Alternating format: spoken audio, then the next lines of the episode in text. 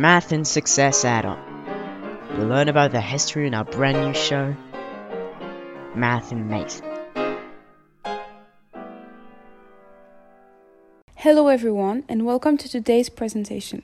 Our theme will be exponential functions, but don't worry, I'm not here to give you a math lesson, but rather explain the origin of that little function we meet in class.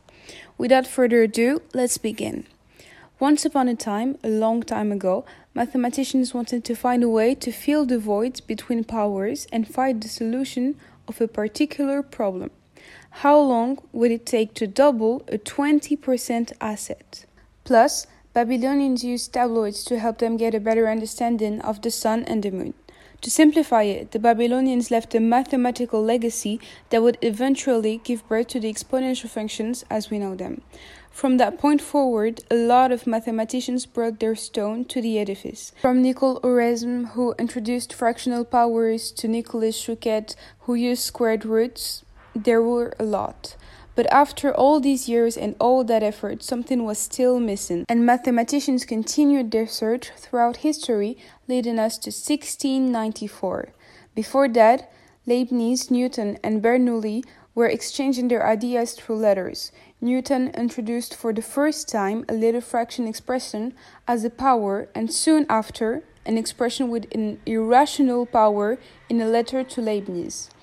Years of work and research led to that famous year when Bernoulli finally used the term exponential functions in a response to mathematician Leibniz after introducing general functions in one of his books. Sure, all of this is very interesting and a great example of team effort. But what are exponential functions? Don't worry, I'm keeping the promise I made you and will explain briefly. Well, an exponential function represents something that increases more and more quickly and multiplies over time, non regularly. If some of you took biology, the bacteria's ability to procreate fastly can be represented by that kind of function.